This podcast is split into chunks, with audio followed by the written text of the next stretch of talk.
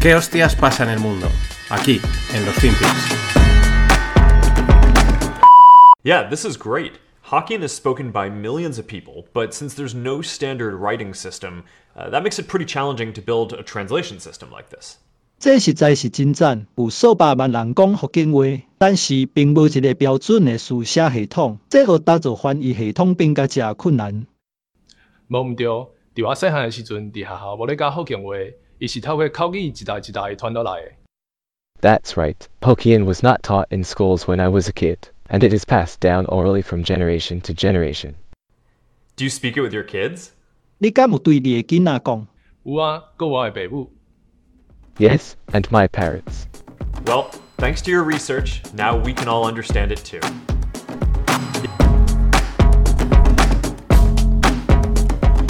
Hola, no financieros. Vamos con otro FinPix, un poquito más Redux, semana ajetreada, pero vamos a hablar de la inteligencia artificial. Este que veáis, también ya la voz es muy reconocible, es Mark Zuckerberg. Hablando con un taiwanés, pero intercalando una traducción a través de una inteligencia artificial que ha desarrollado Meta, es decir, Facebook. Hooking eh, o Hawking es el. Es un idioma, es lo que se le conoce como taiwanés, ¿no? Pero como bien explica Mark, es un idioma que no tiene un sistema de escritura estándar, ¿no? No está estandarizado, es un idioma pues muy, muy hablado, ¿no? Muy, muy de, palabra. Se escribe, pero no hay un sistema eh, estandarizado. Por lo, que, por lo tanto, es difícil construir un sistema de traducción, ¿no? Una, una referencia, pero sin embargo, la inteligencia artificial que ha desarrollado Meta consigue lo que habéis oído, ¿no? Habla Mark, automáticamente eh, el, sistema lo traduce y luego habla eh, un taiwanés, que es, eh, que es la otra persona que habla, y explica también, sí, sí, esto es un lenguaje que hablan tropecientos millones de personas, sobre todo en Taiwán y en toda la zona, y mmm, se, ha transmitido, se transmite padres a hijos muy oralmente, se escribe, pero no hay un, un sistema, ¿no? Y este es un ejemplo del potencial que tienen estas tecnologías. Eh, al final, pues vas a poder hablar en cualquier idioma, como aquí ha hecho eh, nada más y nada menos que Mark Zuckerberg, hablando en taiwanés, o también conocido como Hawking. Epa, que me voy, que me voy, que me voy. Estaba liándome con los faders. Vamos a ver si reconocéis ahora este corte que os voy a poner. Hello, freak bitches. Welcome to another episode of the Bro Jogan Experience. And on this episode, I welcome my friend who's difficult to describe. I'm fascinated by him, and I hope you'll be too. It's great to be on the show. Your audience is just so different from your normal Apple users, and that's a good thing. It's cool. Well, you know, I was an Apple user way before I did this show. I've been a fan of yours and Macintosh since the 1980s. Hmm. Bien, aquí tenemos dos voces. Una igual la reconoces, es el primero que habla, es Joe Rogan, ya pues una voz muy reconocida, el mega podcaster, ¿no? Porque tiene millones de descargas. Y la otra, pues ahí está la palabra, ¿no? Dice Apple, es Steve Jobs. Es generado todo por inteligencia artificial. No es Joe Rogan, no es Steve Jobs. Lo ha generado todo, pues, una, un sitio llamado podcast.ai y bueno, pues como funcionan las inteligencias artificiales, le meten ahí voces y voces y voces de esta gente y luego son capaces de generar el texto y la voz. Es verdad que se nota entrecortados, se notan esas frases, ¿no? Como que son frases sueltas enlazadas, pero se nota que ahí hay algo, pero la voz es perfecta y la voz de Joe Rogan está clavadísima. Es que hasta tiene el tono ese eh, que él consigue con el micrófono, ¿no? Ese tono así tan... Eh, tan amortiguado, tan, tan cercano, ¿no? Tan cálido que se suele decir en esto del audio. Es espectacular. En la newsletter os dejo el enlace donde está todo un poquito más desarrollado, pero es otro claro ejemplo de la potencia, miedo para algunos, que tiene la, la inteligencia artificial. Pero vamos del, del, audio a la imagen. Porque, claro, eh, si seguís a Javier López, que es el fundador de Erasmusu en, Twitter, pues se ha metido últimamente a saco con la creación de imágenes utilizando la inteligencia artificial. Y los resultados son espectaculares. Lo mismo, le mete imágenes, por lo que he leído, ¿no? Eh, más o menos, lo voy siguiendo, no me, no me metió a hacer pruebas.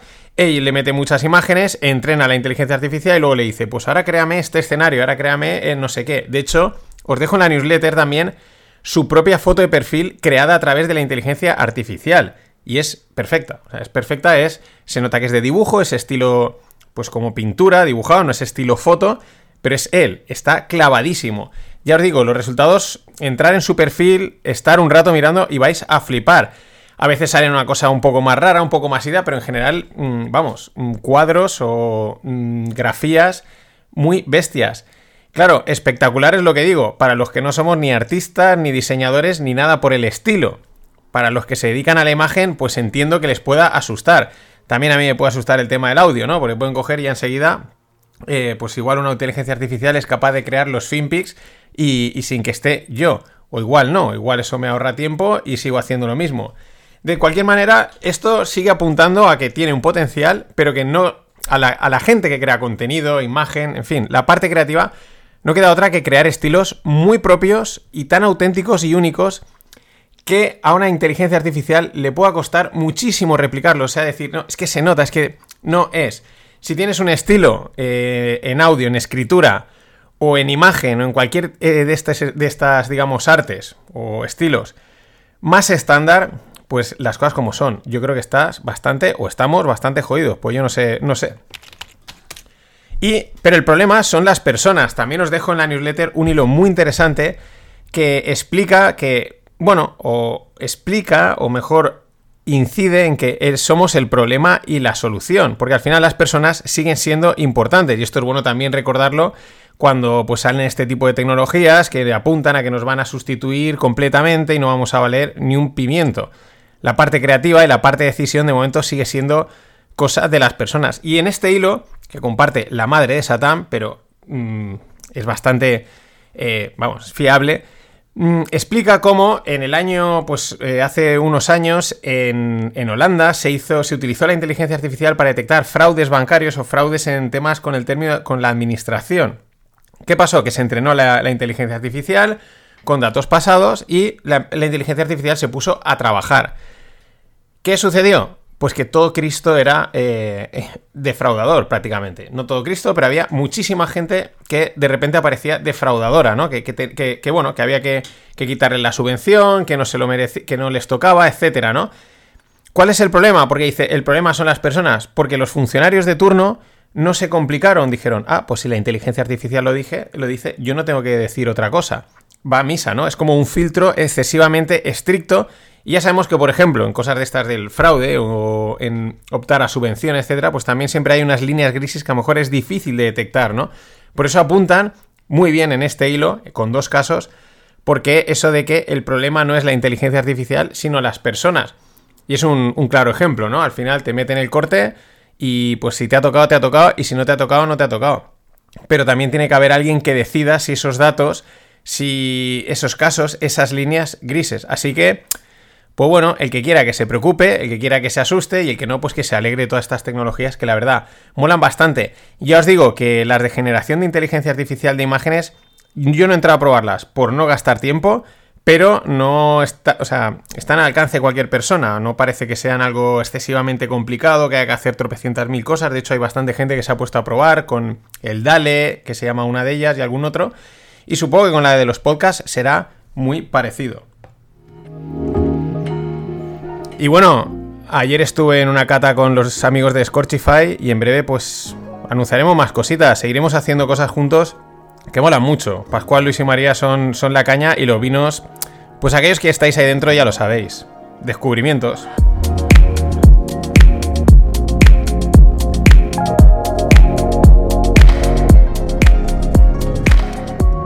got some really interesting use cases in healthcare and being able to sort of pull that bioinformatics information together. And I think that's sort of really good. But I, fundamentally, I don't think people should be investing in businesses because they use AI. They should be investing businesses because they solve problems. Así es, vamos con, siguiendo con la IA, vamos a cerrar el podcast con esta reflexión súper interesante de Poppy Gustafsson, que es la que, la, la que, la, la que estáis oyendo, ¿no? Y dice que hace una reflexión sobre la inversión en inteligencia artificial que a mí me parece extensible a cualquier ámbito o tecnología. Pongamos en contexto, Poppy es CEO de Darktrace, que es una empresa de inteligencia artificial. Si entráis en la web, ellos dicen que ellos tienen realmente inteligencia artificial, lo que dicen todos, que consiguen bastantes cosas, etc. ¿Qué dice aquí Poppy? La gente no debe de invertir en empresas por la inteligencia artificial, sino porque resuelven problemas. Y este es el, el meollo, ¿no? Yo añado, no solo resuelven problemas, sino resuelven problemas de verdad y que afecten a mucha gente, que realmente se perciban.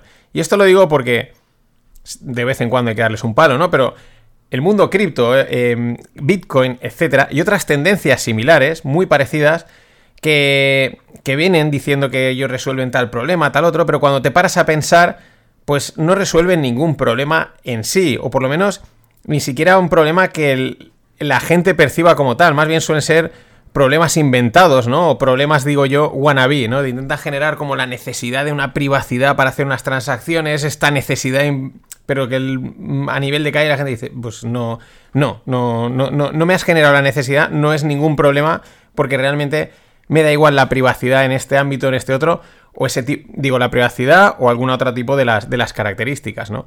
Y esto es un, un, error que muchas veces también se comete en el mundo de la inversión, ¿no? Centrarnos mucho en, el, en la tecnología, en la característica, en el tal, pero al final tiene que traducirse en que resuelve un problema. La gente está dispuesta a pagar por ello porque le resuelve un problema porque están obligados a utilizar ese servicio por la razón que sea. No porque tiene tal tecnología, no porque lleva inteligencia artificial, porque lleva cripto o porque hace la O con un canuto. No, no porque esa tecnología está aplicada a algo y por lo tanto resuelve un problema, la gente está dispuesta a pagar y al final cuando la gente está dispuesta a pagar y si la empresa está bien gestionada, se generan flujos de caja, se genera money, se genera rendimiento para la inversión.